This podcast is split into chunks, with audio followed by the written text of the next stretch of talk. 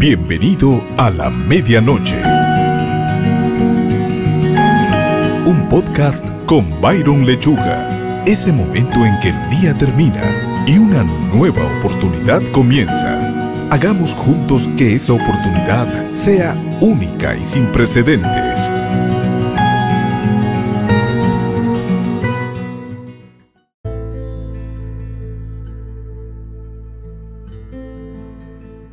No imiten las conductas ni las costumbres de este mundo. Más bien, dejen que Dios los transforme en personas nuevas. Al cambiarles la manera de pensar, entonces aprenderán a conocer la voluntad de Dios para ustedes, la cual es buena, agradable y perfecta. Eso es lo que dice Romanos 12.2. ¿Qué conducta y qué costumbre está hablando esto? ¡Wow!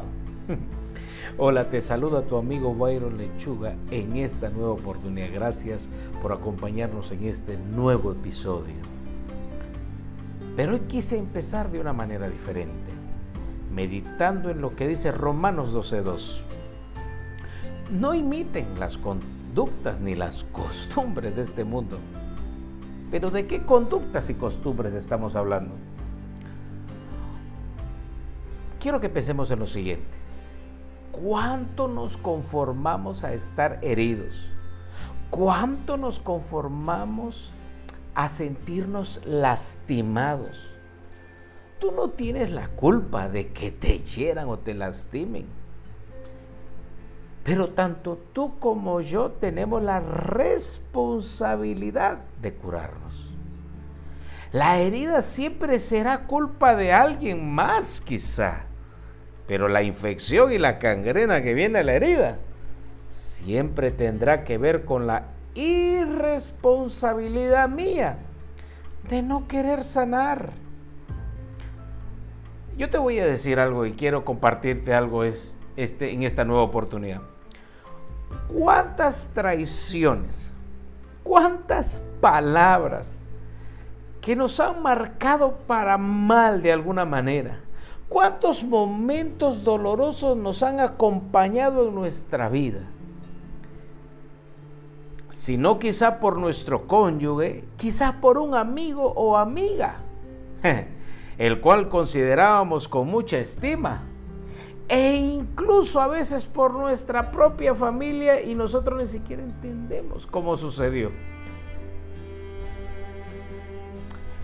Creo que no hay nadie que no conozca el dolor, las heridas e incluso, ojo, la traición.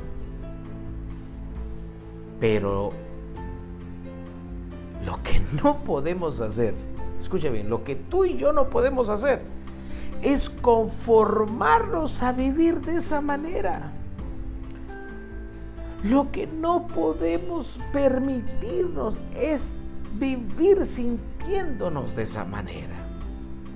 Cuando Romanos 12.2 habla, dice, no imiten las conductas ni las costumbres de este mundo, es porque muchas veces sin darnos cuenta, mira, secularmente se dice, ok, capitaliza tu dolor, capitaliza tu amargura, capitaliza tus frustraciones y transportalas de manera positiva para lograr buenos objetivos. No, no, no, es que tú no necesitas capitalizar el dolor, tú no necesitas capitalizar las heridas, tú no necesitas capitalizar la amargura.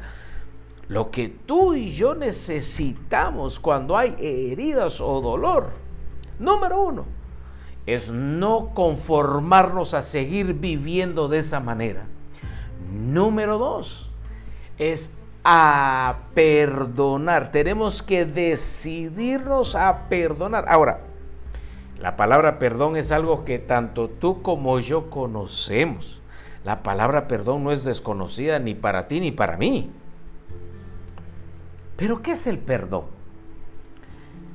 ¿Qué es el perdón realmente? Perdonar es esa acción donde venimos y le decimos, ¿sabes qué? Te perdono, pero eso sí, no te quiero volver a ver. no te me cruces por el camino porque tú y yo vamos a tener problemas. No, eso no es el perdón, ni siquiera por cerca. ¿Qué realmente es el perdón? El perdón es aquello, primero lugar, no puede haber perdón donde no se está consciente de que se va a perdonar. Para yo poder perdonar debo de estar consciente de las heridas, debo de estar consciente de las humillaciones, debo de estar consciente de aquello que me ha llevado a sentir amargura o frustración.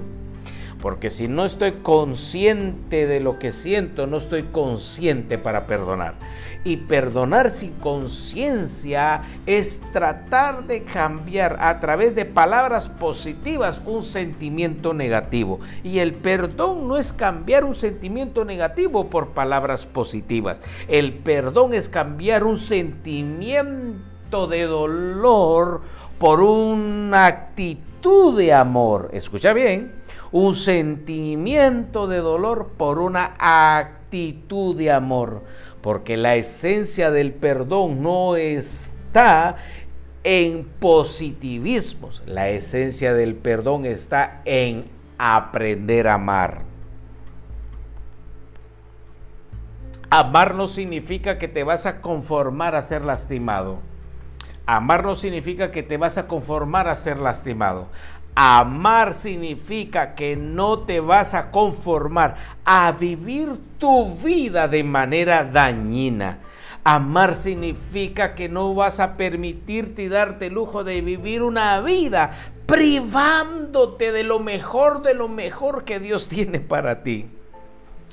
Así que cuando leemos en Romanos 12:2, no imiten las conductas ni las costumbres de este mundo, no te está diciendo otra cosa, es no te conformes, no te conformes a vivir una vida donde, lo, donde tu motor, donde lo que sea que te impulsa, sea el dolor, sea la frustración, sean las heridas, sea la traición eso no puede convertirse en tu motor. ¿Sabes por qué? Porque quizás por un poco de tiempo te puede impulsar, pero tarde o temprano va a fundir tu motor. Va a fundir el motor de tu corazón, va a fundir el motor de tu alma, va a fundir el motor de tu vida. Y tú vas a decir, no entiendo qué está pasando. No entiendo por qué trato, trato de salir adelante y como que encuentro una pared en el camino. Pero la segunda parte que dice ese versículo de Romanos 12:12 12, dice, dejemos que Dios nos transforme en personas nuevas al cambiarle la manera de pensar. ¿Qué significa esto? Que lo que nos ata las heridas, que lo que nos ata la frustración, que lo que nos ata al dolor es nuestra manera de pensar mientras mantengamos nuestra manera de pensar, mientras seamos tercos en nuestro pensamiento, nada de lo que vivimos va a cambiar. Mientras yo siga pensando que soy una víctima de la vida, de las circunstancias o de las situaciones, nada va a cambiar. Mientras mi pensamiento no sea transformado, nada va a cambiar. Y sin darnos cuenta, tanto tú como yo podemos caer en el grave error de empezarnos a conformar, a vivir heridos, a vivir lastimados.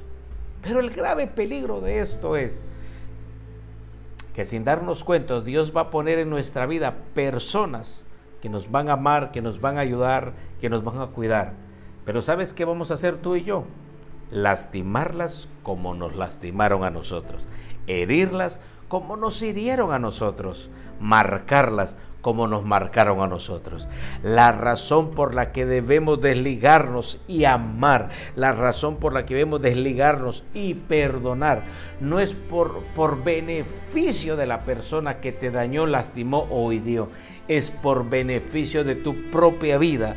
Para que tú puedas ver, ahora, ¿qué gano yo con perdonar? ¿Qué gano yo con desligarme de las heridas? ¿Qué gano yo con romper de lo que me ha tenido cautivo en mis pensamientos o sentimientos muy sencillo. En Romanos 12.2 leímos, dice, entonces aprenderán a conocer la voluntad de Dios para ustedes, la cual es buena, agradable y perfecta. ¿Qué significa esto? Es imposible, es imposible que tú y yo podamos ver, podamos reconocer, podamos identificar lo bueno, agradable y perfecto que Dios tiene para nuestra vida. Si nuestra manera de vivir o nuestra manera de pensar no ha sido transformada, no ha sido cambiada. Así que yo quiero compartirte hoy que tú me estás escuchando a través de este podcast. Permitamos que nuestra manera de pensar cambie. Abramos nuestro corazón y aprendamos a desligarnos. Como te dije al inicio, tú y yo tal vez no tenemos la culpa de que nos hayan herido o lastimado, pero tú y yo tenemos la responsabilidad de curarnos. Permítete, date la oportunidad hoy de vivir en esa voluntad que es buena, agradable y perfecta para tu vida. Probablemente estés viviendo situaciones muy complejas en tu matrimonio, en tu familia, en tu vida, en tu trabajo. No sé en cuál de todas estas áreas, pero aprende a conocer la voluntad que es buena, agradable y perfecta para tu vida. Porque mientras no sepas identificarla para tu vida, tampoco sabrás identificarla para tu familia y para los que te rodean, aquellas personas las cuales tú dices que amas.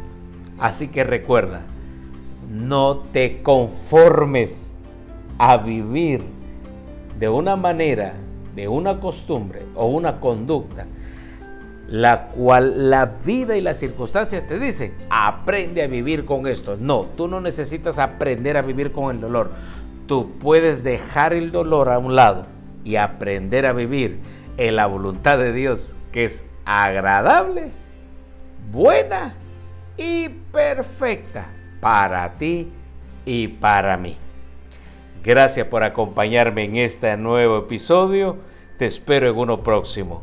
Yo sé y sé y estoy seguro que aprenderás a disfrutar lo bueno, agradable y perfecto que Dios tiene para tu vida y para la mía.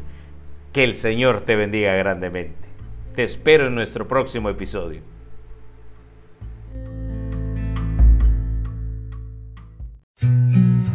Qué bueno fue compartir este tiempo juntos. Te espero en mi próximo episodio y así construyamos juntos una nueva oportunidad a la medianoche.